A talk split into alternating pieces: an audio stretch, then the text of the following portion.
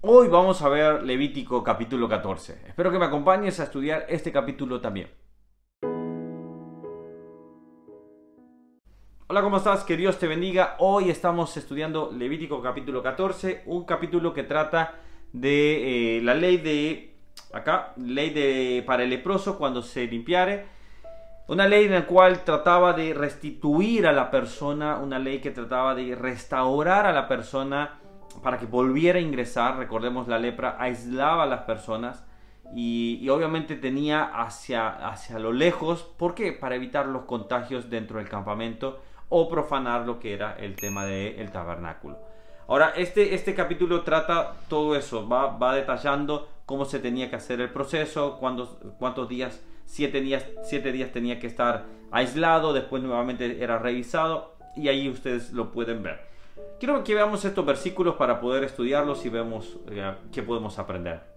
El versículo 2 dice, esta será la ley para el leproso, cuando se limpiare será traído al sacerdote y éste saldrá fuera del campamento y lo examinará.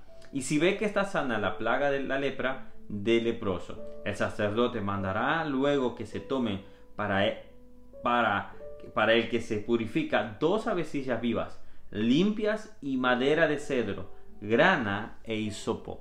Cuando vemos esto, vemos todo un ritual que se tenía que hacer. Primero tenía que salir el, sacerdote. No podía entrar al campamento, no podía entrar al tabernáculo, mucho menos tenía que ser fuera. Esto era para poder preservar al campamento, para poder guardarlo de toda inmundicia que se diría ahí, de todo, eh, vamos a decir, de toda enfermedad, por ejemplo, para que no se propagara. Esto no quiere decir que los leprosos fueran pecadores. Esto es algo que tenemos que tener presente. Los, leprosos eran alguien enfermo, alguien que tenía una enfermedad. Imagínate tú, por ser leproso, no solo te, aislaban por un tema de seguridad, sino que simplemente te estigmatizaran por un tema de pecado. Que dijeran, él está así porque pecó.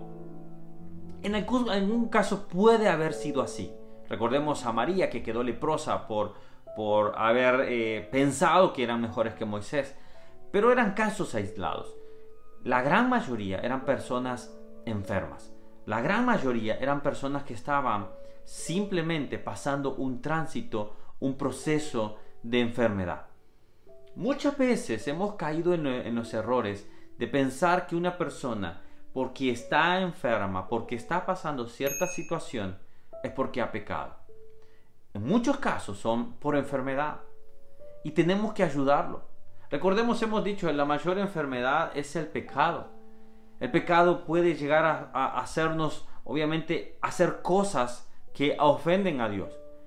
Pero no significa que una persona que esté enferma esté pasando porque haya pecado, simplemente porque puede ser genético, porque esté pasando una situación que no lo buscó obviamente. Y nosotros tenemos que ayudarle. Nosotros tenemos que ayudar y ser ese soporte. Me encanta Jesús cuando se encontraba con leprosos. Él los tocaba. Nadie se había acercado a ese leproso. Nadie se había detenido quizás un momento. Nadie podía acercarse y estar, vamos a decir así, conversando, porque si no quedaba como inmundo. Ahora, cuando vemos que Jesús sabía que en la vida de ellos no era el pecado, sino que era la persona que estaba transitando una enfermedad. Evidentemente, nosotros expondremos el Evangelio y la persona tendrá que decidir por Cristo, pero hay personas que están pasando enfermedades y no significa que estén pecando. A ellas tenemos que llevarle el mensaje de esperanza, el mensaje de salvación y orar para que pueda determinar en su corazón si quiere creer o no. Pero eso dejémoselo a Dios. Eh, todo juicio dejémoselo a Dios. Nosotros no podemos, nosotros éramos pecadores. Me encanta y termina diciendo que con grana e hisopo. Es como cuando David dice, examíname con hisopo. Eh, Salmo 51, 7. Ahora, él se estaba comparando con un leproso, pero con un leproso limpio, con un leproso que estaba saliendo de su enfermedad. Y nosotros debemos saber y decir, Señor, yo también he sido pecador, pero límpiame, Señor, límpiame para cada día poder ser restituido y restaurado. Quiero decirte estas palabras si eres nuevo quizás en este canal Dios quiere restaurar tu vida. Dios quiere restaurar todo tu ser. Pero para eso tú tienes que tomar una decisión y es decirle, Señor, límpiame también a mí.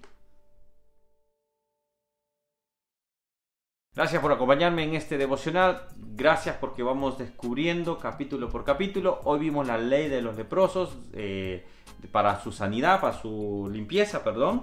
Eh, y vamos viendo cómo Dios va dando las diferentes leyes para resguardar al pueblo. Pero cada uno de ellos vamos aprendiendo nosotros nuestras propias lecciones. Que Dios te bendiga. Nos vemos en el próximo capítulo.